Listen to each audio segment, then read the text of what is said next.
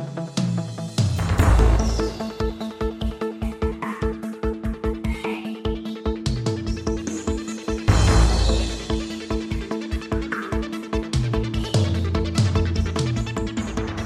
Olá, tá começando o 26 episódio da Fonte da Gigahertz, patrocinado mais uma vez pela Express VPN. Quem tá falando aqui é o Marcos Mendes e tem o claro, assim como toda semana, o Felipe Espósito por aqui, tudo bem? Por aqui não, né? Na Geórgia ainda, tudo bem? pois é, na Geórgia ainda. Tudo bem, Marcos, e você, como é que tá? Tudo certo. Passei os últimos dias muito contente, muito orgulhoso do que você, você também já tweetou e publicou os stories de que o A Fonte entrou pro top novos podcasts 2022 do Apple Podcasts, né? Pois é, eu fiquei muito feliz com a notícia quando você me contou por mensagem. Eu falei, não, preciso olhar isso agora, né? Já abri lá o Apple Podcast e realmente a Apple escolheu a gente na curadoria deles como um dos melhores novos podcasts de 2022. A gente tá lá entre tantos outros podcasts muito importantes e legais do Brasil. Então é uma honra estar lá. E claro, a gente só tem a agradecer a nossa audiência que está aqui toda segunda-feira nos escutando. Exato. Muito obrigado a vocês que ajudam a gente, como eu brinco no ADT, a ter esse trabalho. Vocês nos dão esse trabalho. Olha que maravilha, né? Obrigado a vocês, todos e todas que fazem isso. E além disso, também dessa alegria de termos aparecido nessa lista, foi muito legal ao longo da última semana, dos últimos dias, ver a galera compartilhando prints mostrando que a fonte estava ou entre os podcasts mais escutados da pessoa ou o mais escutado. Então, Teve, por exemplo, o Clayton Silva que mostrou lá, que acho que no Spotify Wrapped dele, o A Fonte foi o podcast mais escutado dele do ano. O Vitor, Renato Tonar publicaram também os prints mostrando no top 5, por exemplo, apareceu um área de, um área de transferência junto, um super feed junto, muito bacana ver a Gigahertz aí nos ouvidos de vocês. Obrigado especialmente para quem escutou o A Fonte aí desde o lançamento e, e, e mesmo assim, mesmo tendo aparecido na metade do ano, já apareceu aí na lista de podcasts mais escutados da galera, né? Pois é, né? Com aí metade, um semestre de podcast, a gente já teve esse reconhecimento não só da, da, da plataforma, do podcast, mas também de toda a nossa audiência. Eu também achei muito legal todo mundo compartilhando. Como você disse, não só a Fonte, mas outros podcasts da Gigahertz também. Eu sempre reparava ali na lista e falava: caramba, né? A galera tá mesmo engajada no nosso projeto e isso é muito legal. Valeu mesmo para todo mundo que tá aí junto com a gente até agora e que vai continuar porque a gente né, tem planos para ir muito longe.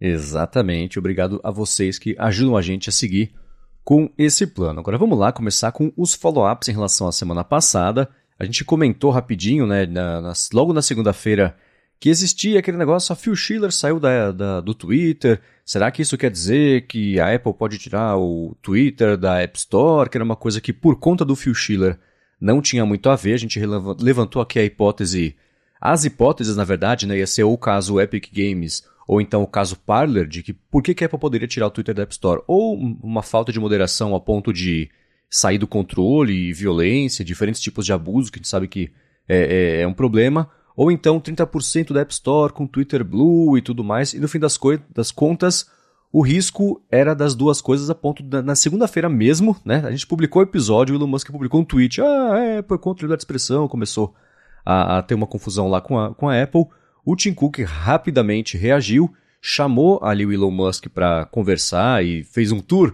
com ele no Apple Park, né? O Elon Musk publicou um vídeo mostrando ali a fontezinha lá no meio do campus da Apple e tudo mais, e seja lá o que eles conversaram, que a gente pode especular e de uma maneira informada. Isso aqui parece que momentaneamente isso está sob controle, a temperatura e a pressão baixaram um pouquinho, né? É, depois desse encontro parece que, pelo menos é o que a gente acredita, que as coisas se ajeitaram um pouco, porque tava com essa tensão mesmo de que, claro, era tudo conversa de bastidor, porque a gente sabe que o Musk adora falar coisa no Twitter e a Apple, por outro lado, é aquela empresa que a gente sabe que não gosta de falar nada em lugar nenhum. Então a gente só tinha um lado da história, mas ver ali que o, Musk foi convidado para ir até o Apple Park e andou junto com o Tim Cook lá, né? Então ele não tava lá só andando com alguém, ele tava andando com o próprio CEO da Apple, então deve ter rolado alguma conversa, até para talvez acalmar os ânimos, tentar controlar alguma coisa, e é bem interessante porque isso não é uma abordagem muito comum da própria Apple. É, se eu não me engano, é, um caso que um dos poucos que ficou muito conhecido de, de ter acontecido isso, de convidarem um CEO para ir até lá ao campus, foi com o CEO da Uber, quando teve todo aquele escândalo de privacidade da Uber, ele também foi chamado lá também, deu uma volta lá com o, com o Tim Cook, conversou com, com o Ed Q para tentar controlar a situação. É, para quem quiser daí saber mais sobre esse caso do Uber, tem uma série muito legal chamada Super Pumped, é, que conta a história do Uber, e na série tem esse episódio de que o CEO na época da Uber foi convidado lá para um bate-papo com o Tim Cook também, porque estava rolando ali umas polêmicas com o app deles. Então, é bem raro a Apple fazer isso, né? E, e é, é, bem simbólico eles terem chamado o Musk lá. A gente não sabe exatamente qual que é o, o teor dessa conversa, mas o Musk já deu a entender ali do lado dele, pelo menos, que tá tudo resolvido, que o Twitter não vai ser removido da, da App Store, e ele deu a entender também que a Apple já voltou a patrocinar né, propagandas no Twitter, porque já tinha uma especulação de que a Apple teria cortado a, a verba para investir em propagandas no Twitter.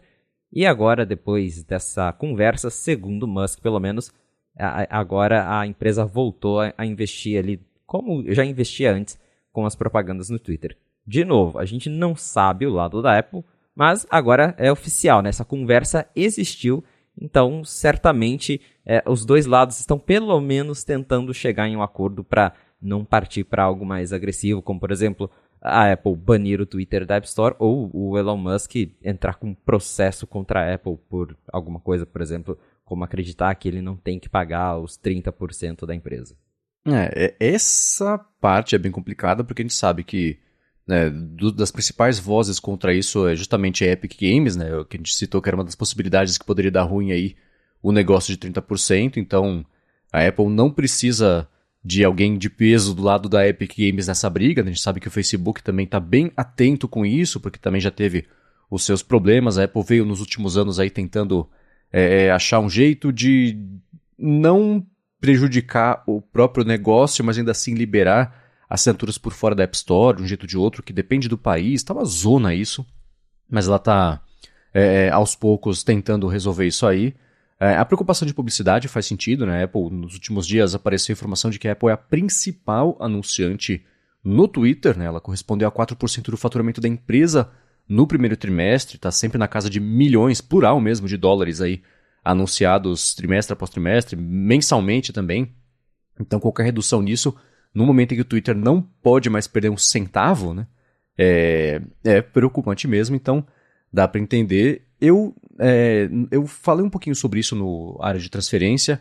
É uma coisa que também deu para ver na newsletter do Mark Graham no último fim de semana, ele falando sobre como o Tim Cook tem que assumir alguns papéis diplomáticos ali, de encontrar com chefes de Estado, por exemplo, né? Foi lá, ficou lá fazendo todo né, o pampeiro com o Trump, quando o Trump precisava da atenção dele para, enfim, né? é, quando tinha a ver com o mercado de tecnologia, a visita à fábrica de Max Pro também, né, que, enfim, né, o, o, o Tim Cook aparece do lado lá na foto, e beleza, ele engole essa e passa e vambora. Ele faz o que precisa fazer para no big picture ali, ficar, a Apple ficar numa posição, ou se manter pelo menos numa posição confortável quando ela tá. Então, é claro que existe o fator do inesperado, do que o Musk traz sempre para discussão, né? Porque hoje tá tudo bem, amanhã não tá, e ele começa um, um novo ataque direcionado com os fãs dele para seja lá a vítima da semana que ele escolhe, que ele tá lá com a capa virada. Mas aparentemente aí, pelo menos de acordo com por esse papo e esse tour, essa tem, ele só queria atenção, recebeu a atenção do Tim Cook, pronto, tá resolvido, né? E, e, e, acho que nos próximos dias, pelo menos, isso vai ficar sob controle. Vamos ver a hora que lançar Twitter Blue, né? A hora que de fato isso, o que foi conversado virar realidade, se do lado do Musk ele vai cumprir, seja lá o que ele prometeu, para Apple ter o lado dela, a contrapartida e cumprir também o que ela prometeu. Então tem muitas variáveis aí para isso sair do mundo da teoria, entrar no mundo da prática e continuar tudo bem, né? Mas pelo menos foi uma crise que começou na segunda-feira, lá para quarta, quinta, já estava aparentemente resolvida, né? Exatamente. Como você bem disse, acho que era muito mas o Musk querendo chamar atenção, porque a gente já conhece esse jeitão dele, e ele conseguiu. E ao mesmo tempo, é de certa forma inteligente o que, é, o que a Apple, pelo menos o que o Tim Cook fez, porque se é, a empresa responde do jeito que ela responde desenvolvedores normais, que geralmente é ou não respondendo, ou é, manda algum. aquelas coisas de mostrar as guidelines, reforçar que a App Store isso e aquilo isso ia virar um caso de imprensa danado, porque daí ia repercutir, aí ia pegar mal pra Apple. Então, é, é ele chamando o Musk lá para conversar quietinho com o Tim Cook, já matou o assunto, ninguém sabe exatamente o que eles conversaram, mas né, o Musk já falou que conversaram, tá tudo certo, o assunto morreu por enquanto, e a, não tem a mesma repercussão que teria é, se a Apple tivesse respondido isso como empresa de uma forma é, legal, ou enfim, em cima ali de, de usar todas as regras que eles têm. Então, por enquanto, tá aparentemente está bem para todo mundo, mas como você também bem comentou, a gente vai ter que esperar para ver quando todas essas mudanças no Twitter entrarem em ação para ver se vai ser isso mesmo, né? E se os dois lados vão cumprir a palavra, seja lá qual palavra seja essa. Eu não gosto de usar essa carta com frequência, mas eu fico muito curioso para saber como seria a situação se fosse o Jobs ali.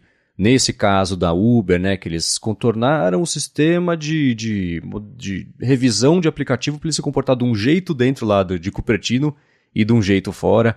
O Facebook com a VPN distribuída por fora da App Store também, pagar adolescente para conseguir espionar o que eles faziam no telefone, que foi um absurdo completo. Esse caso também, né? Acho que as respostas seriam um pouco mais bélicas e, e, diferentes também, né? Mas a curiosidade sempre fica ali de como é que seria. Ah, a gente sempre imagina como que Jobs reagiria a isso, porque o, o Tim Cook tem até uma, uma matéria que repercutiu lá no, no 95 Max sobre algumas pessoas, como que é, ex-executivos, ex-funcionários da Apple acreditam que o Tim Cook lidou com essa situação.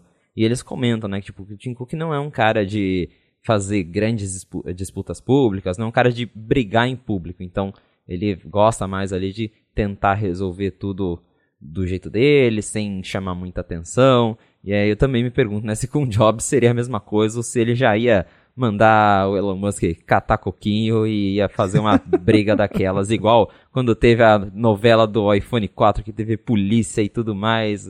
Então, né, se com um iPhone já foi daquele jeito, imagina com, sei lá, com o Elon Musk falando mal da Apple por aí. Exato. Mas bom, cenas para os próximos capítulos, literalmente, gente saber o que, que vai acontecer com isso aí, porque parece que já nos próximos dias pode pintar de novo aí o Twitter Blue e verificação e assinatura. Vamos ver o que vai rolar. Agora, saindo dessa treta de Cupertino lá para a China, um outro follow-up que pintou é que parece que acabou o lockdown lá em Zhengzhou, o que significa que também por lá a temperatura deve baixar um pouco, mas lá eles vão ter que lidar na fábrica da Foxconn com o resultado ali daquela briga toda, de, de briga literalmente, né? Teve uma pancadaria lá com a polícia e tudo, porque o pessoal não estava feliz com o lockdown na fábrica, condições de trabalho e tudo mais. Então, a boa notícia é que o problema parece estar começando a se resolver. A má notícia é que não há tempo de final de ano e isso impacta nas vendas, o que a gente vem especulando nas últimas semanas. Exatamente. Parece que a situação na China está controlada agora, mas é aquela coisa, o estrago já foi feito. Primeiro porque teve toda essa parte lamentável de chegar ao ponto do, dos funcionários é, terem parte para agressão ali, porque eles não estavam satisfeitos com as condições de trabalho. Ao mesmo tempo, tem também toda a questão de que a, a produção perdida não, não volta mais, né? não tem como você correr atrás disso, por mais que agora a Apple tente acelerar. Essas vendas já foram, acho que o próprio Mintico comentou que na perspectiva dele, são vendas que a Apple não vai recuperar mais, porque quem queria comprar mesmo para o Natal, né, para dar de presente, enfim, é, vai comprar, já comprou talvez outra coisa, porque o celular não vai mais chegar a tempo do, das festas de fim de ano. Então, são vendas que a Apple perdeu, ela vai ter que se esforçar muito para tentar recuperar de alguma forma essas vendas nos próximos trimestres, mas a gente sabe como que essa época de o holiday season é muito importante para a Apple e isso agora não tem mais o que ser feito, né? É tentar melhorar para ver se a situação de vendas é, e de produção vai para frente nos próximos trimestres, mas o estrago agora já foi feito. É, essa matéria do, do Meng Kuo foi bem curiosa. Ele disse basicamente: as pessoas não vão esperar voltar a ter estoque. A época de comprar telefone de muita gente é agora, porque você falou, né, Felipe, de é, Natal, aquela coisa toda, o pessoal já se planeja mais ou menos para comprar no final do ano.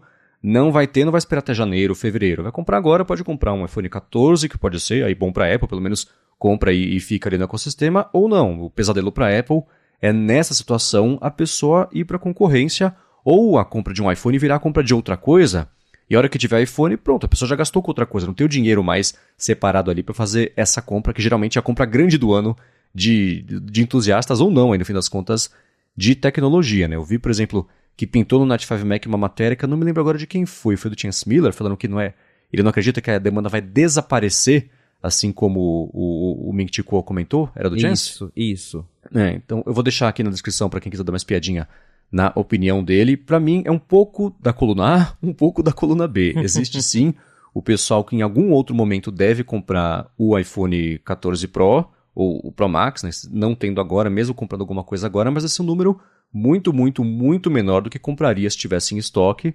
Então, é, o Ming Kuo falou, isso aí deve custar para a Apple as vendas aí de tipo 20 milhões de aparelhos versus a estimativa do mercado de quanto que a Apple vai vender especialmente agora no finalzinho aí do ano. Então, é, no próximo resultado financeiro da Apple a gente descobre, mas o, o fato é que para esse ciclo de iPhone tá com cara de que não por culpa de falta de recurso ou falta de novidade, porque tem a Dynamic Island e tudo mais, mas ainda assim já dá para imaginar que as vendas vão ser piores no agregado do que de iPhone 13, iPhone 12, né? Porque não, não, tem, né? o pesadelo para Apple é esse, né? De, de é, ter suprimento é não ter o produto em prateleira, o pessoal tá com o dinheiro lá na mão, fala, tó, isso não tem como aceitar. Né? Pra Apple de Tim Cook, isso é um pesadelo absoluto. Né?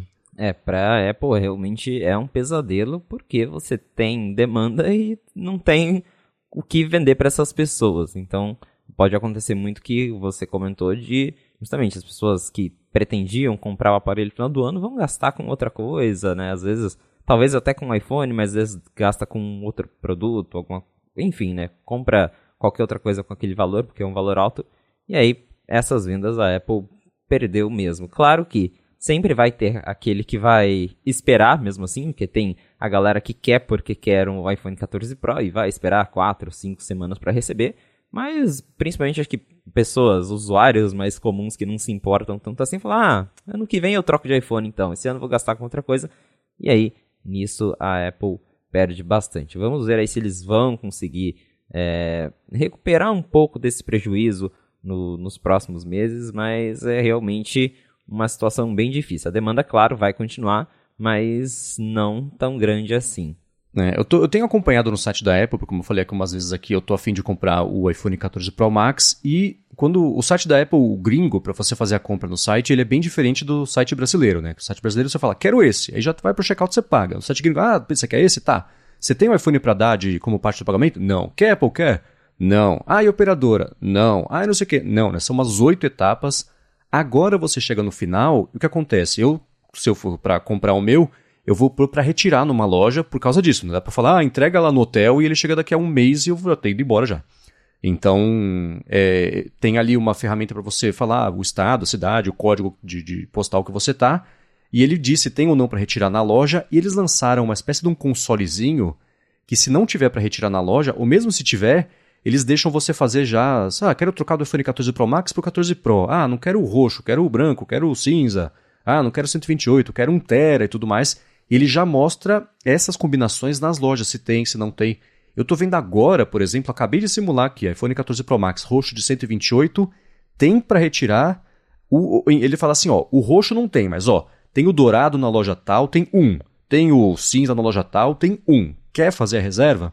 Então, aos pouquinhos aí, é, um ou outro estoque vai aparecer, mas é curioso você ver que a Apple está tentando facilitar isso de não perder essa venda e te apontar para soluções ao invés de falar só, não tem, tenta outra combinação aí. Então, tem sido curioso ver a própria Apple fazer isso no site, porque isso é bem varejão, né? Que nunca foi a pegada da Apple fazer isso de varejo. Ah, tipo loja de sapato, ah, me vê esse modelo 38 preto. Ah, não tem o 38 preto, mas tem o 40 azul. Tem isso aqui que é um chinelo, que você ah, tem essa bota, essa galocha. Falei, eu pedi um All-Star, né? Então, é, é, é, mais ou menos isso aqui que tá acontecendo também lá no, no site da Apple com o assistente de modelos alternativos aí, para não perder essa venda. É, é basicamente eles tentando não perder a venda, porque chegou num ponto em que é, se a pessoa está ali realmente disposta a comprar, muitas vezes ela aceita comprar um parecido, porque não tem. Então eles estão forçando essa opção, que é interessante de ver. É, é, é bom pro, pro cliente, que lógico que a gente quer comprar o, o que a gente gostaria, né, um aparelho caro, Mas se a opção é isso ou nada, né? Então pelo menos eles estão ajudando a pessoa a, a, encontrar alguma um meio termo ali. É bem interessante ver isso acontecendo na loja. E igual eu tinha comentado também, no, na, lá, na própria Apple Store mesmo, você vai lá, porque lá tem todos os, os modelos à mostra, você consegue ver eles.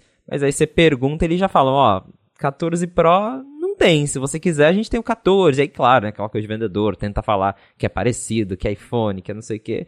É, mas é, é, eles têm que tentar fazer isso, né? É, empurrar a pessoa para outro modelo mais parecido, ou para, se a pessoa de repente ali tem um, um iPhone mais antigo, convencer ela de que o 14 normal já é legal para não perder a venda. É, e, e uma última observação sobre o site da Apple, como você bem observou há um tempo no site brasileiro, o iPhone 14 Pro vinha acima do 14 Pro Max, Estava assim até esses dias no site da Apple, mas agora no site gringo, né? Mas agora entrando no site americano, você tem o primeiro destaque, iPhone 14.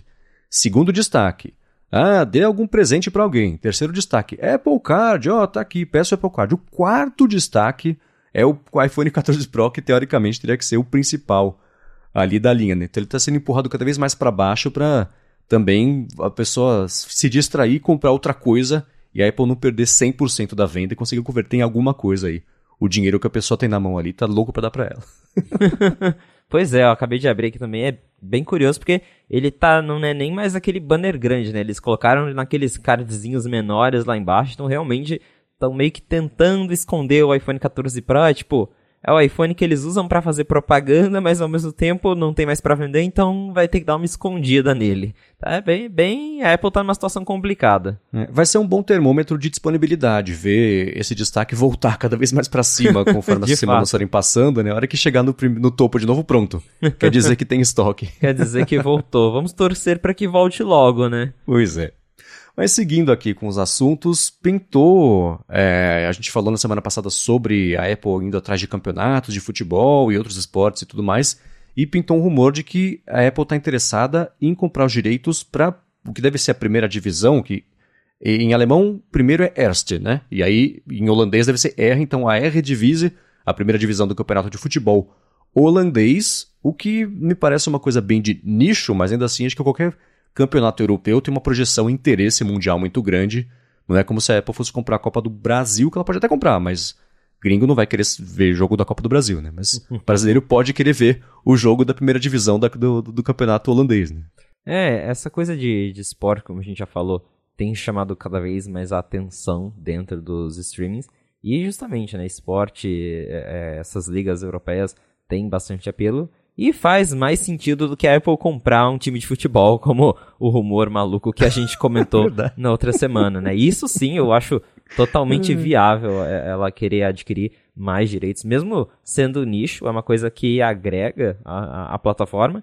E de nicho em nicho ela vai transformando ali o Apple TV Plus em uma central de esportes, porque daí ela pode ter né, várias combinações diferentes com programas e, e tipos de jogos para todo mundo. Então Bem interessante isso, não tá nada decidido.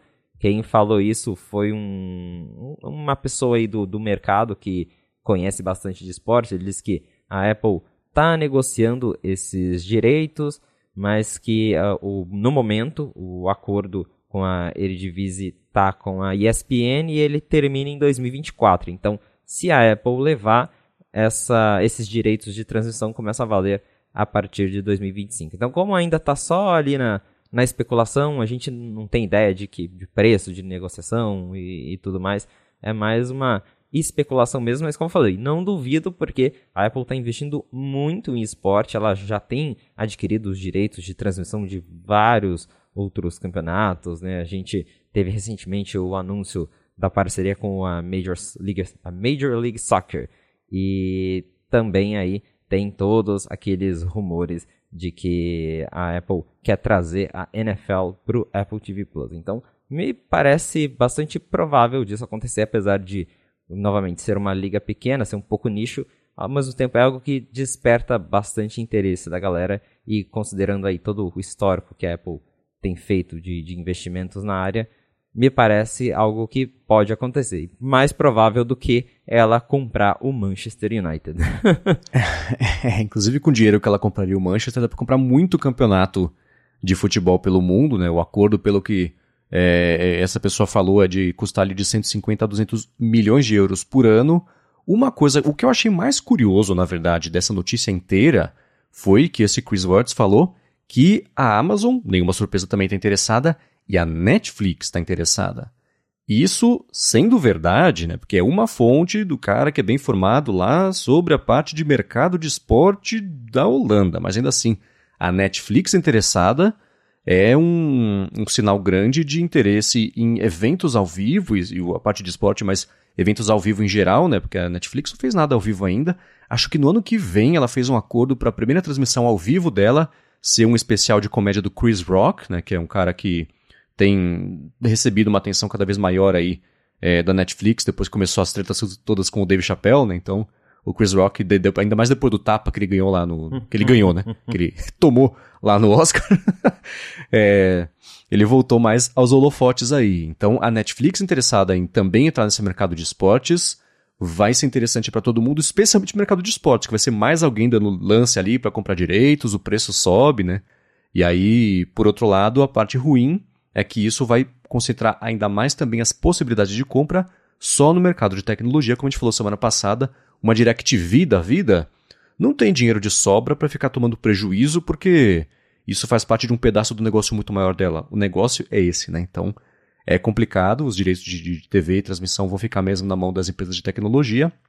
Agora, é, sendo só uma fonte de um cara da Holanda, o que me faz pensar é o seguinte: todo mundo, na verdade, Apple, Google, Netflix, Amazon, está investigando todo tipo de direito de transmissão de qualquer coisa no mundo do esporte, deve estar tá sondando todo mundo.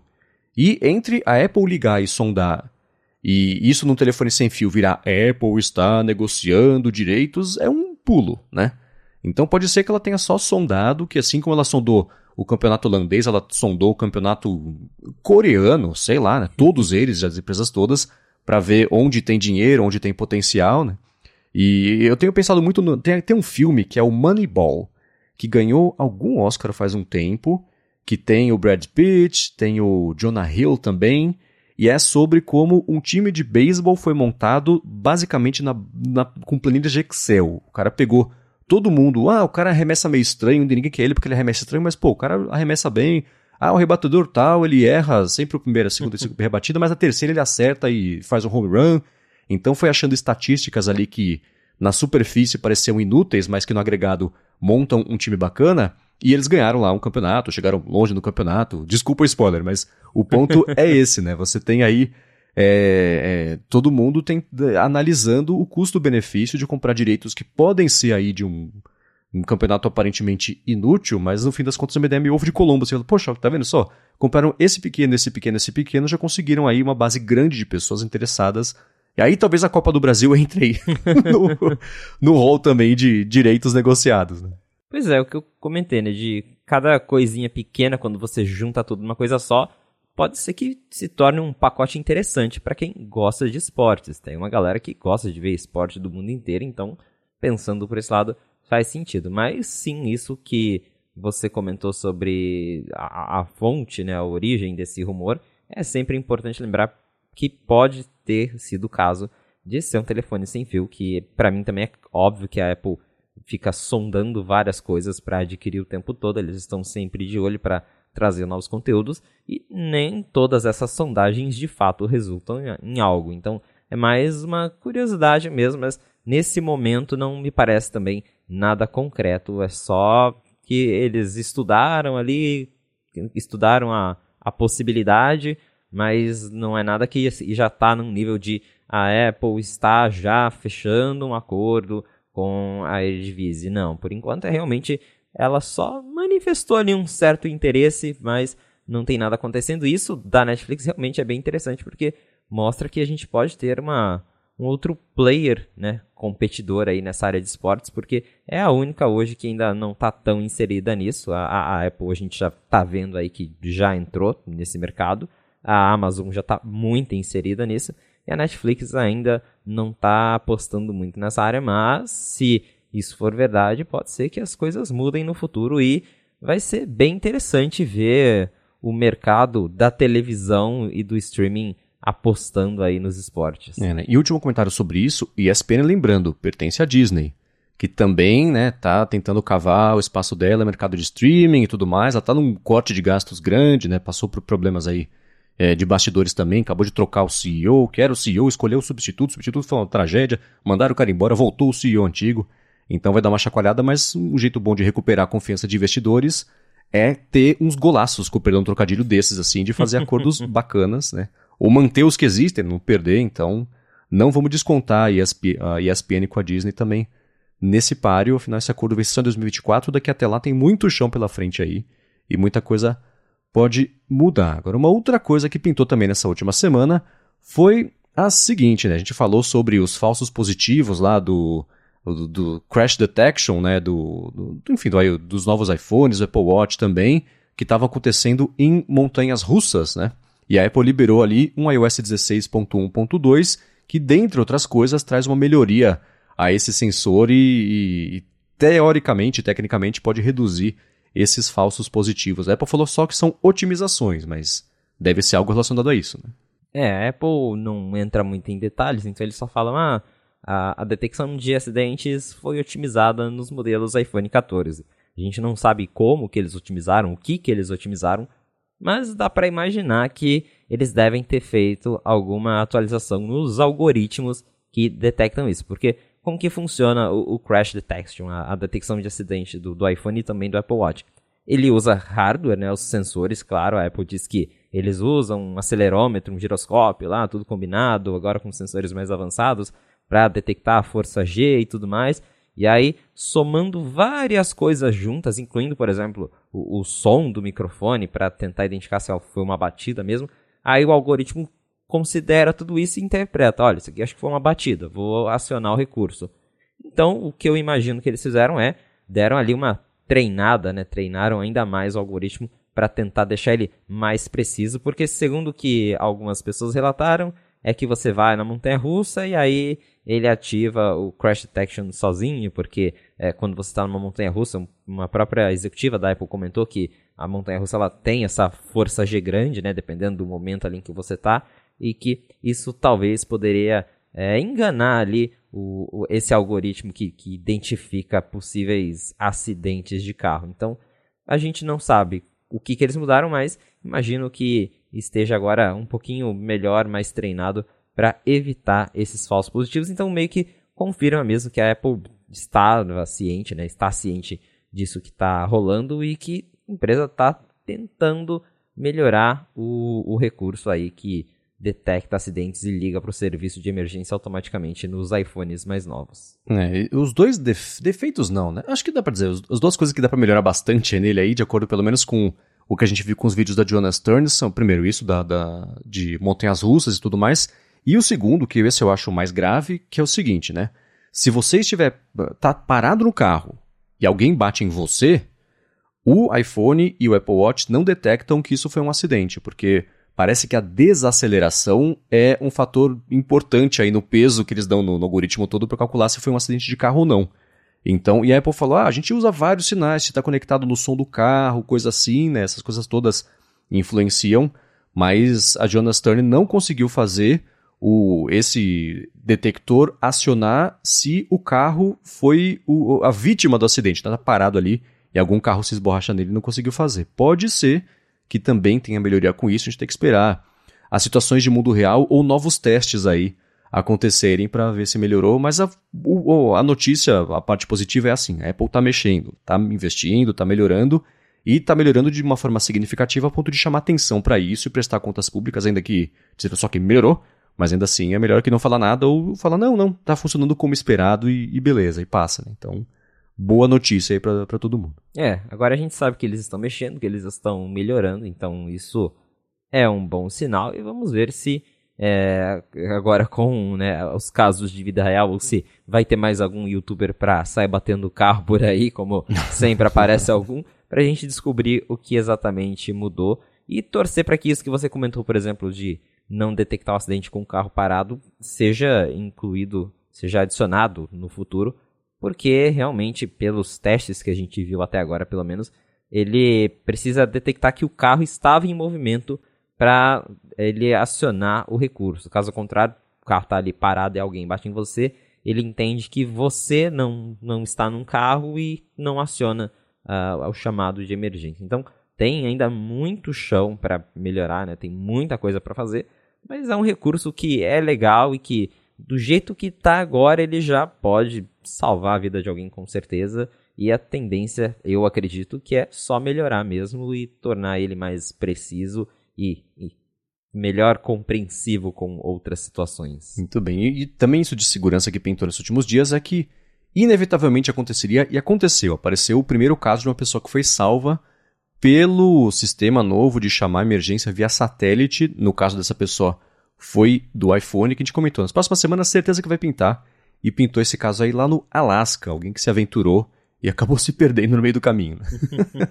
pois é, né? A gente estava já comentando aí sobre o recurso de satélite já faz algum tempo, que foi uma das grandes novidades do iPhone 14 e do iPhone 14 Pro. E agora a gente tem um relato oficial de alguém que realmente precisou acionar o Emergency SOS por satélite.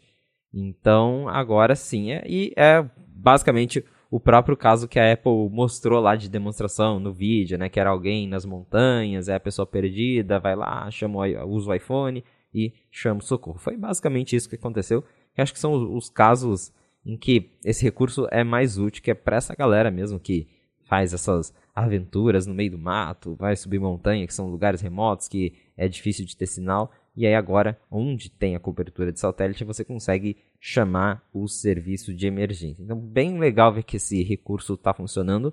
A Apple já disse que agora em dezembro ele vai ser expandido para mais alguns países, mas no Brasil, por enquanto, a gente ainda não sabe quando chega. Porém, eu espero que em breve, porque é aquela coisa, né? É um recurso que acho que a gente quase nunca vai precisar usar, talvez nunca precise, mas se um dia precisar, seria bom já ter ele funcionando, né? Uhum. É, né? E uma coisa bacana é que nas entrevistas que o pessoal deu depois desse salvamento aí, foi que a galera responsável pela recuperação da pessoa perdida lá com o snowmobile falou que ficou bem impressionada com, primeiro, a precisão da informação, da localização lá, da pessoa que se perdeu e tudo mais, e também a, a forma completa como a informação foi passada para ajudar ainda mais a fazer esse resgate. Então, além de funcionar bem e direito, é, do lado de quem vai fazer o resgate, parece que também é, essa parte do, do, de passar a informação para frente e do jeito certinho é bacana, o que também vai ajudar muito ali a salvar essas vidas em situações assim. Então tá aí, bacana. E vou dizer de novo, né, pra galera que mora nos países onde tem suporte a isso aí, faz o demo que tem disponível no, lá no iOS, testa, faz a brincadeira toda, porque na hora que você precisar, você vai saber onde é o botão, vai saber como é que é o procedimento, vai ser pego de surpresa com isso, porque já basta surpresa, como foi no caso dessa pessoa, de estar tá perdida ou presa na neve no meio do nada no Alasca com o snowmobile ali sem conseguir usar. Né? É, exatamente. Para quem está num lugar que, em que o recurso funciona, que agora é nos Estados Unidos, consegue já ir lá nos ajustes do celular e simular uma conexão com o satélite para ver como que o recurso funciona. E na prática o que muda é que ele vai te perguntar ali algumas coisas, já como é que você tá, como é que tá o estado de saúde, se você tá com mais alguém, porque daí o próprio sistema já gera uma mensagem e manda todas essas informações para o serviço de emergência, para você não ter que ficar digitando, porque às vezes está numa situação que você nem consegue digitar, então você só toca ali na tela nas opções ele já informa tudo isso para o serviço de emergência que você está contatando. Mas tá aí um recurso que é muito legal e de novo que eu espero que tenha em breve, porque se algum dia a gente precisar, tá lá disponível. Lembrando que ele é de graça hoje, mas a Apple diz que daqui dois anos ele vai ter um preço, um preço que a gente não sabe, mas que supostamente ele vai se tornar pago no futuro. É isso aí. Agora eu quero falar sobre um rumor que pintou. Na verdade, esse veio é, de dois lados. Primeiro do Ming Chi Kuo e outro também do Mark Gurman na última semana sobre o famoso mítico não confirmado, mas todo mundo sabe já que existe, pelo menos aí é, é, na parte de rumores do headset da Apple, mas antes de falar sobre isso, eu quero tirar um minuto aqui para agradecer a ExpressVPN que está mais uma vez patrocinando aqui o A Fonte. Com a ExpressVPN você consegue navegar do jeito mais seguro na internet, especialmente em Wi-Fi públicos ou então que você não sabe quem configurou, né? E, e se Wi-Fi de, de Airbnb, acabei de usar em Airbnb, por exemplo, na viagem que eu fiz no fim de semana.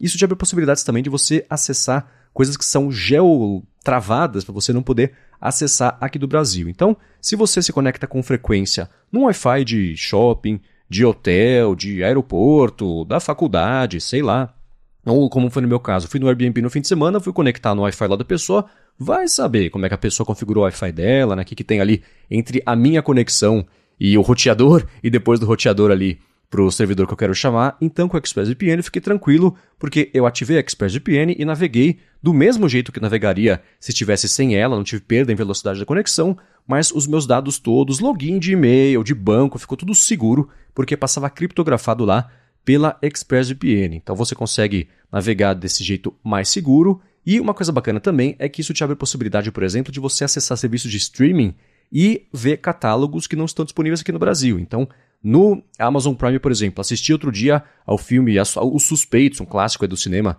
de, de umas décadas atrás, só com a, com a ExpressVPN, porque não tinha disponível aqui no Brasil. HBO Max, estou vendo The West Wing também por meio da ExpressVPN, porque não tem disponível aqui para assistir também no Brasil. Tudo isso, de novo, sem perder velocidade, é a mesma qualidade de imagem de streaming que se fosse sem a VPN. A parte mais bacana é que você que escuta aqui a fonte, você tem um mês para testar de graça o serviço e aí sim, quando você for contratar, você ganha três meses na assinatura do plano anual, só que tem que ser por meio do link expressvpn.com barra a fonte. Então, para navegar um jeito mais seguro e navegar também por internets que você talvez não tenha acesso, né? E coisa, por exemplo, YouTube, sei lá, ah, o vídeo não está disponível na sua região. Liga VPN, assiste lá, coloca Estados Unidos, por exemplo, e assiste, e você consegue ver. Faz o seguinte, acessa expressvpn.com barra a fonte. 30 dias de graça, depois 3 meses de graça também no plano anual. Muito obrigado ExpressVPN mais uma vez pelo patrocínio aqui do A Fonte e pelo apoio a toda Gigahertz. Valeu ExpressVPN. Vamos lá. Mark Gurman atacou na última semana, aí, no finalzinho da semana passada, falou também sobre isso na newsletter semanal dele, sobre o nome, o, o novo nome, enfim, o nome de uma parte nova do sistema imersivo da Apple, que o rumor é que se chamaria Reality OS ou ROS, e parece que agora vai se chamar XR OS, né? Que, enfim, a gente pode especular sobre o que isso significa. Ao mesmo tempo que pintou essa notícia, o Ming Chi Kuo falou que, dando uma espiada lá nos, no, nos pedidos de peças, os fornecedores da Apple que vão fornecer as peças de tecnologias do headset e tudo mais, os pedidos já deveriam estar mais. Os volumes maiores já deveriam estar mais encaminhados aí para pedidos para fabricar de fato em larga escala ou em média escala, que não vai ser muita unidade feita aí desse headset e que parece que isso foi adiado para mais para a segunda metade do ano que vem, senão as unidades, os pedidos de unidades teriam mais intensos aí, essa movimentação no mercado estaria um pouco mais intensa. Então, de um lado, a Apple parece que rebatizou, talvez tenha uma parte nova aí do sistema que é o XROS, mas do outro, para quem esperava poder ou matar a curiosidade do que, que é, ou talvez até comprar esse headset aí na primeira metade do ano que vem, vai ter que esperar, vai ter tempo de comprar o iPhone 14 Pro, juntar dinheiro de novo, porque isso vai pintar mais próximo aí do final do ano. Né? Pois é, segundo os rumores que a gente tinha escutado antes, do próprio Mintico, inclusive, eles diziam, apontavam que o lançamento desse headset seria na primeira metade, no primeiro semestre de 2023. Agora já tem essa possibilidade de um adiamento para o final do ano que vem, que não chega a ser uma surpresa, porque se nem iPhone e Apple está conseguindo fazer, imagina um headset super caro e complicado, né? Então, é, realmente vai ser uma pena, mas ao mesmo tempo é um produto que a Apple nem anunciou ainda, então não dá nem para falar que, que atrasou, né? Não, atrasou o que ainda não existe, mas é que a gente realmente esperava que isso fosse Antes já tinha aquela expectativa de que ah, pode ser lançado no final de 2022. Não foi. É começo de 2023. Pelo jeito também não vai ser. E aí deve ficar só para o final do ano. Independente de quando que a Apple vai lançar isso, parece que eles ainda estão discutindo os termos de marketing da plataforma, do produto. É, há alguns meses a Apple registrou a marca Reality OS, né, é, também registraram ali é, outras marcas relacionadas usando esse termo reality, então a gente acreditava que o possível nome do produto seria alguma coisa com, com reality. E agora, segundo essa reportagem da Bloomberg, e eu também ouvi isso de fontes próprias já, corroborando que pode ser que o novo sistema operacional desse headset seja o XR OS, que seria aí um jeito da Apple falar extended reality, né? Realidade estendida. Porque a gente fala muito de realidade virtual, realidade aumentada, e esse headset ele vai ser uma mistura dos dois, né? Vai ser um, um headset de realidade mista. E ao mesmo tempo a gente tem rumores também de que a Apple está fazendo, por exemplo, é, óculos mais simples que vão ser só de realidade aumentada, que não vai ter a parte da realidade virtual. Então, acredito que eles estejam procurando um nome que sirva para as duas coisas. E nesse caso, Extended Reality, né, o XR OS, daí me parece fazer um pouco de sentido, apesar de ser um nome meio, meio estranho quando você vê ele assim escrito.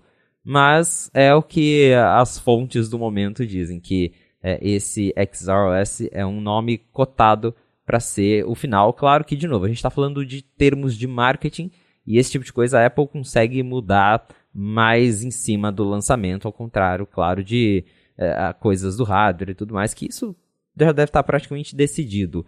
É mais questão de ter problema com fabricação, com fornecimento de peças, e por isso está sendo adiado. Mas Nome, esse tipo de coisa, eles muitas vezes deixam só para revelar mais pro final, entre lá entre os funcionários mesmo. Então, não dá para falar que esse vai ser o nome oficial, mas a gente tinha, né, vários indícios de que seria o Reality OS, que isso já tinha até sido meio que patenteado. E agora surgiu aí os burburinhos nos bastidores esse termo XR Não sabemos qual que a Apple vai escolher, mas acho que a gente vai ter que esperar até o final de 2023 para descobrir. É, esse de realidade mista, eu lembro que a Microsoft, já faz uns bons 4, 5 anos talvez, fez uma demonstração de um headset, um conceito que ela estava montando, que é a realidade mista é, é um headset imersivo fechado, né, um capacetão que você coloca na frente dos olhos para fazer coisas em ambientes imersivos. Pensa num PlayStation VR, por exemplo, que você joga só o joguinho ali, mas o headset tendo uma câmera na parte da frente dele, e aí ativa a câmera, você consegue ver o que está na sua. O headset fica transparente entre muitas e muitas e muitas aspas, né? A tecnologia fica transparente ali para você poder ver o ambiente de fora e aí ele pode aplicar elementos 3D nesse ambiente de fora.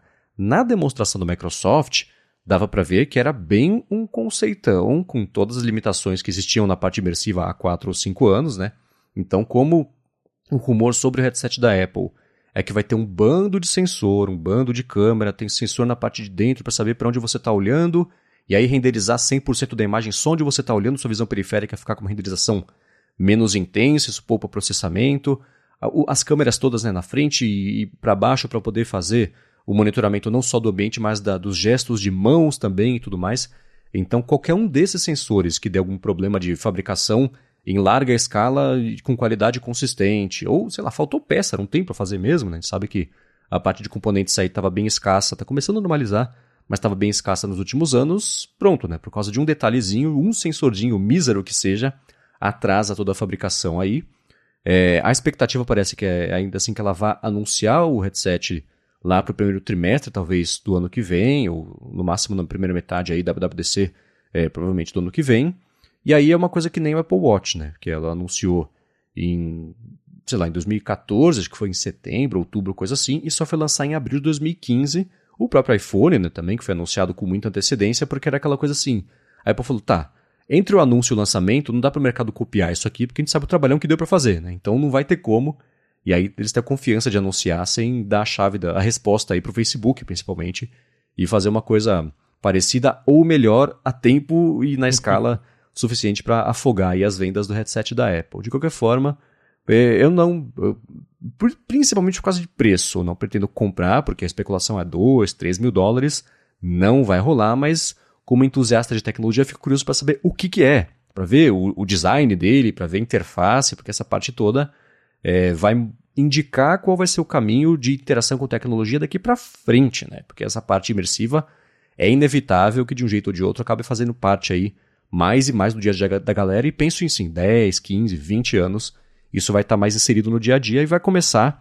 Já começou, claro, tem players nesse mercado, mas é aquilo que eu sempre falo, não deu certo ainda por algum motivo. Se fosse para rolar, já tinha rolado. Né? Então tá todo mundo meio esperando a Apple chegar com esse gabarito para ir para a direção que ela for seguir, porque geralmente ela não é a primeira, mas acerta quando lança alguma coisa, salvo algumas exceções, né? mas ainda assim é, ela faz isso. Então como entusiasta de tecnologia, fico triste por esse possível atraso, mas é mais porque eu estou bem curioso para saber como é que vai ser a nossa interação com a tecnologia daqui a 20 anos, começando aí com esse anúncio que vai pintar no ano que vem. Né? É, a gente não tem ideia de como exatamente vai ser, por exemplo, a interface, então isso é algo que eu tenho muita curiosidade. Então vamos ver se a Apple vai ser capaz de mudar o jogo, se eles vão conseguir transformar a realidade aumentada e virtual em uma, uma coisa mais concreta, no sentido de uma coisa que pegue entre as pessoas, porque a, a, a Apple e outras empresas já vêm forçando essa ideia de ah, apps de realidade aumentada e realidade virtual há bastante tempo, mas até hoje não tem nenhum exemplo assim, por exemplo, de um aplicativo. É, tem alguns nichos, mas em geral é sempre aquela coisa bobinha de, ah, olha o que eu posso fazer com a, realidade aumentada, ah, legal. E aí você nunca mais usa, é mais coisa que você mostra lá para alguém para fazer uma graça, mas em geral mesmo ainda não não, não tá num nível em que é, é, essa, essa tecnologia foi inserida no nosso dia a dia. Então, talvez um produto como esse, bem feito e tudo mais, tenha essa capacidade de inserir mesmo, de fato, esse tipo de recurso nessas tecnologias no, no, nosso dia a dia, em aplicativos normais, porque daí é uma coisa que você está vestindo com você. Acho que para mim a maior barreira da, da realidade aumentada é essa. É, é eu preciso estar tá com o meu celular ali na mão, apontando e virando o celular e gastando bateria do celular para usar esse tipo de coisa. Com um headset aí a história já muda um pouco. Mas a gente tem nessa curiosidade de ver como que a Apple vai apresentar isso, como que vai ser o marketing em cima disso, a interface. A gente né, fica aí ouvindo alguns detalhes, por exemplo, o nome da plataforma.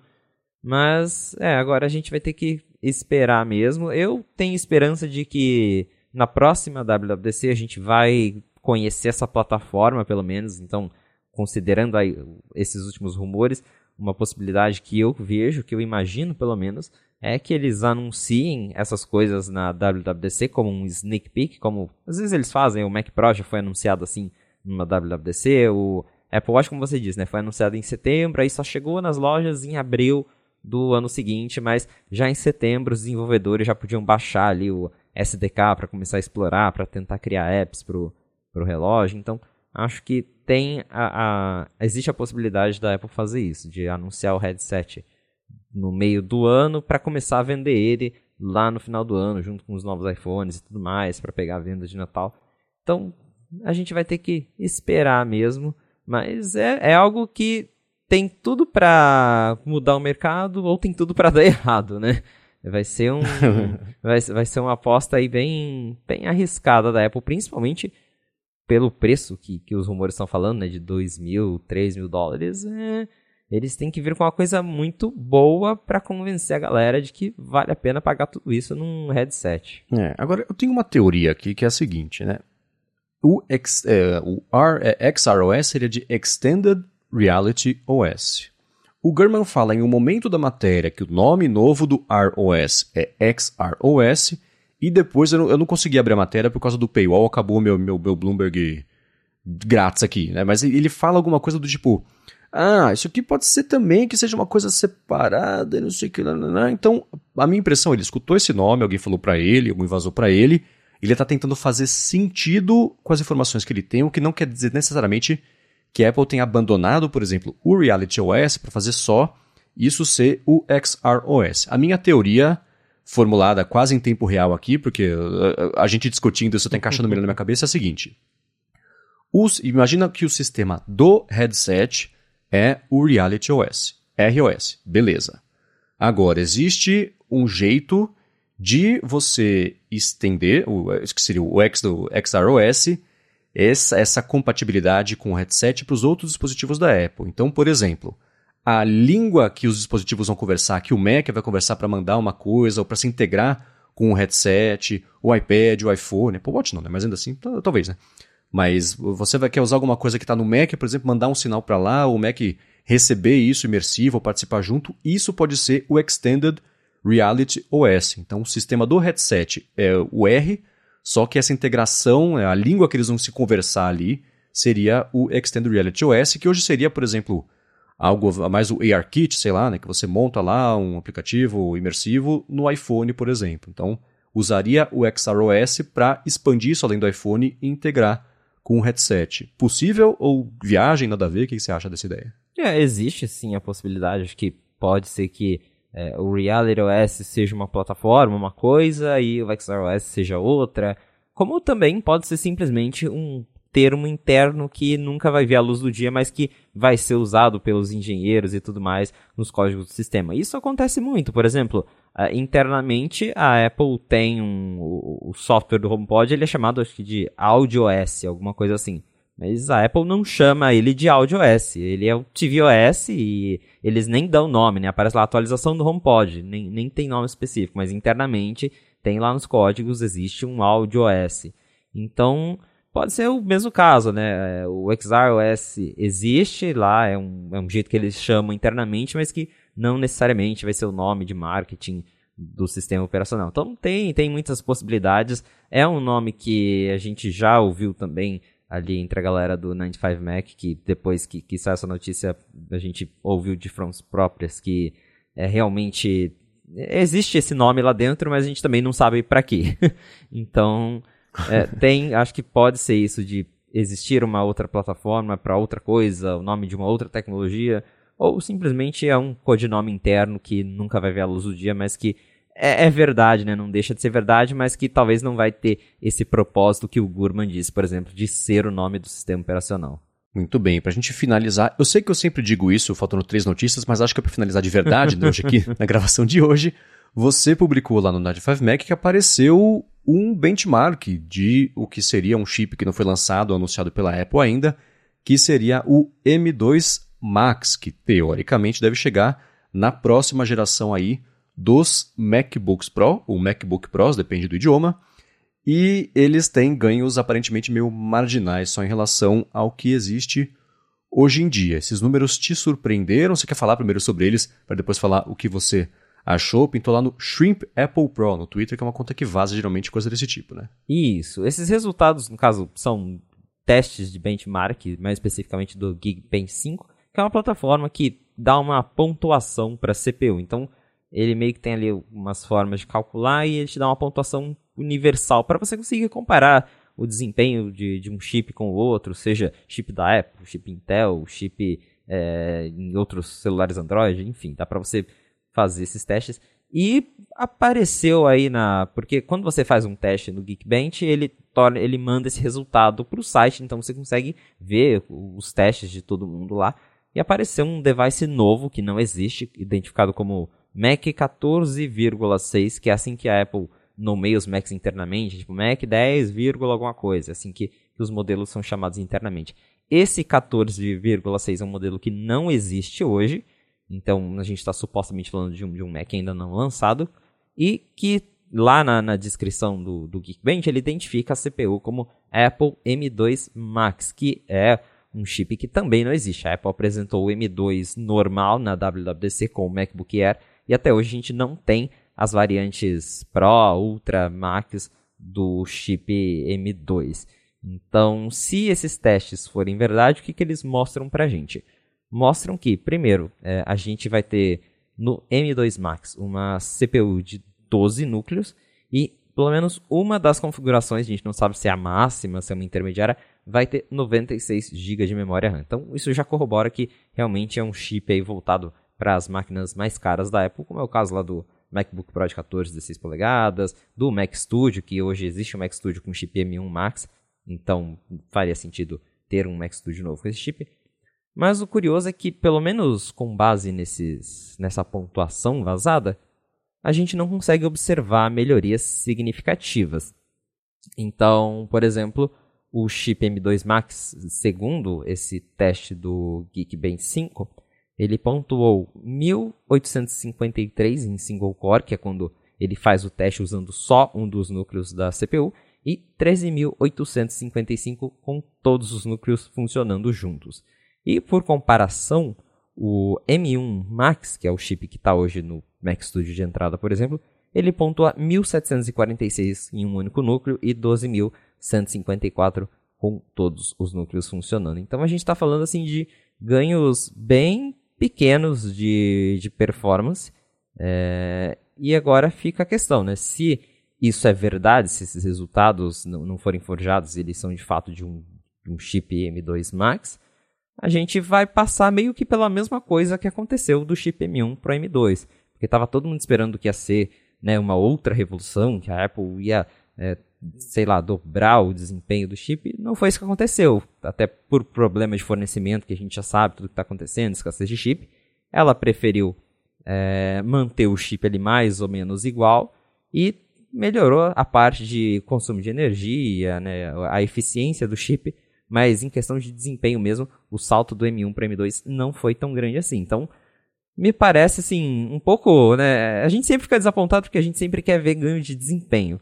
Mas ao mesmo tempo, eu, não fico tão surpreso assim se isso for real, porque isso já aconteceu com o M2 base e não me surpreenderia acontecer com o M2 Ultra, M2 Max, até porque os, os, chips da Apple, a gente sabe, eles já estão aí, de certa forma, à frente de, da concorrência, né? principalmente na questão de eficiência, e é, é nisso que a Apple vem, vem batendo muito, né? que os chips eles não só são muito rápidos, como são eficientes.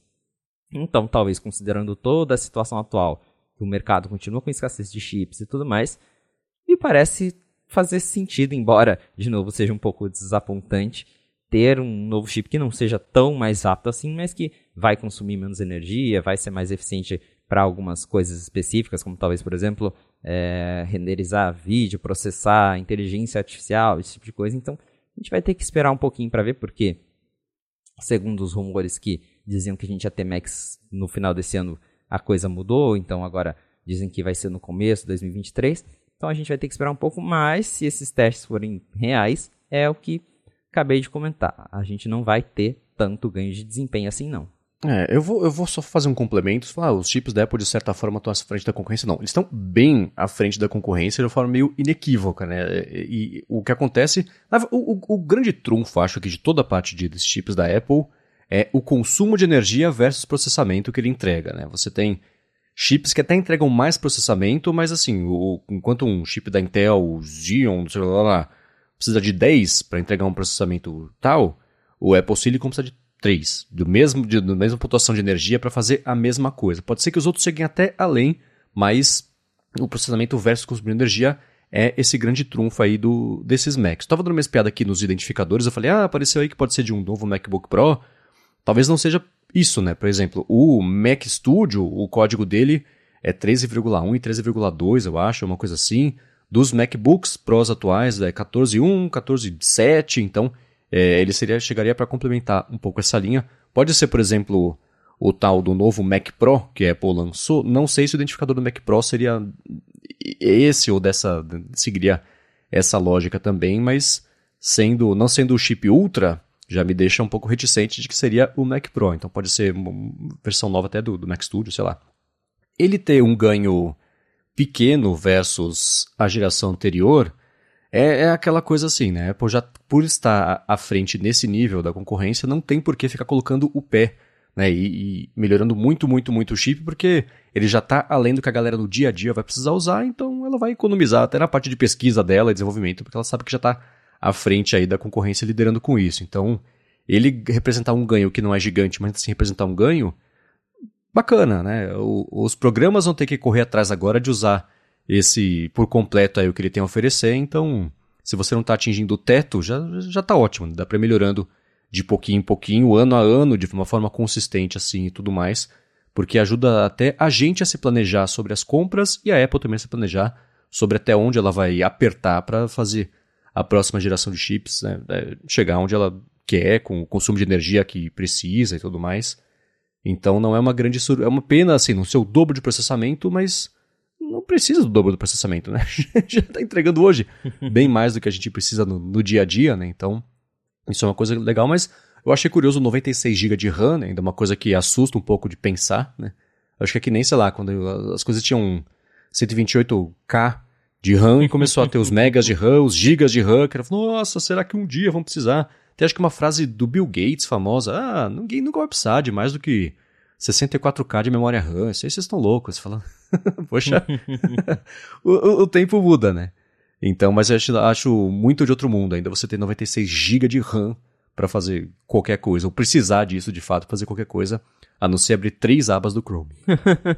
pois é, e o mais doido é pensar que supostamente um chip desses pode estar dentro de um laptop. Então é mais doido ainda pensar o, o quão avançada a tecnologia tá. Porque é uma coisa que a gente não percebe, né, às vezes no nosso dia a dia, mas olha os avanços que a gente teve para desde o M1 ali, por exemplo, né, o tanto de poder que você tem dentro de um dispositivo tão compacto quanto um MacBook Air. É um negócio muito surreal para mim e é, a gente já vê aí que seja verdade ou não, é, é, é, bem óbvio que a Apple vai continuar levando os computadores além com, com esses chips Apple Silicon. E já voltando ali na questão de desempenho, é realmente isso. A Apple ela está numa situação confortável diante do, das competidoras, porque a, a, Intel, por mais que ela tenha processadores mais rápidos, é o que você comentou, eles não são tão eficientes, então eles gastam muito mais energia, esquentam muito mais, e isso é um problema. Então a Apple ela pode se dar o luxo de talvez ficar ali um ano sem forçar muito é, essa, esse aumento no desempenho e focando em outras áreas, né? diminuindo ainda mais o consumo de energia para conseguir melhorar a bateria dos Macs ou para conseguir fazer Macs mais finos também, que a gente sabe que a Apple gosta das duas coisas. Então, tem outras coisas que dá para você melhorar além de desempenho num chip. Mas claro, né, a gente sempre, a gente que gosta pelo menos de acompanha a tecnologia, a gente gosta de ver ganhos de performance, mas tem muito mais para ser feito num chip. E se esses testes forem reais, se isso não for falso, né? Porque sim, existe a possibilidade de você conseguir forjar ali um, um, um teste do Geekbench, mas se eles forem reais, realmente mostra que a Apple está focada em outras coisas para essa próxima leva de chips Apple Silicon que vai vir em 2023. É, e um comentário sobre isso, como já apareceu o benchmark, quer dizer que já está meio pronto, né? Não que vai lançar hoje, que vai lançar esse ano, acho que está meio tarde, né, para anunciar alguma coisa esse ano, mas ainda assim, fim de janeiro, começo de fevereiro, no máximo março aí. Março acho que já seria bem atrasado até lançar isso aí, considerando que se já tem teste de benchmark, o pessoal de log de sistema deve estar tá vendo também é, esses Macs aparecerem aí em, em teste de, de, de, enfim, de uso de aplicativo, ou navegação de site também. Então, deve ter, já, já deve ter começando a ter um estoque disso aí feito, porque se pintou benchmark é que está pronto, né? Que já não vai lançar agora, mas, mas poderia. É, com certeza. Até porque, como eu comentei, já tinha rumor de que a Apple ia lançar esses Macs agora, no final de 2023. Tanto que o próprio Mark Gurman falava, né, que a Apple vai lançar novos iPads e novos Macs em outubro.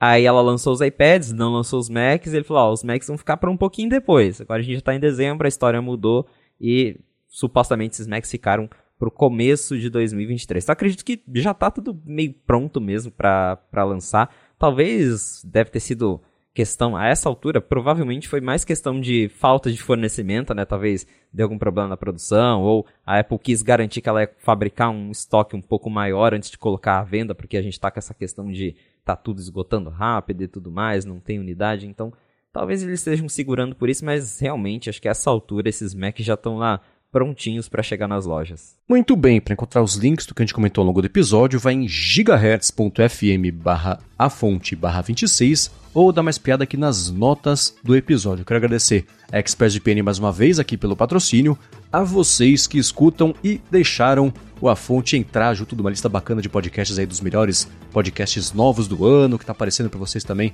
Nos continuem mandando pra gente lá no Twitter, no Instagram, marcando a gente, que é sempre bacana ver o A Fonte figurando aí dentre os podcasts que vocês mais ouviram no ano. E agradecer, é claro, ao Felipe por ter tirado mais uma vez umas horinhas aqui das férias aí na Geórgia, que parece que estão acabando, né? Para você poder participar aqui. Pois é, minhas férias agora estão acabando. O próximo fonte já vai ser gravado lá de Londrina mesmo, no Brasil.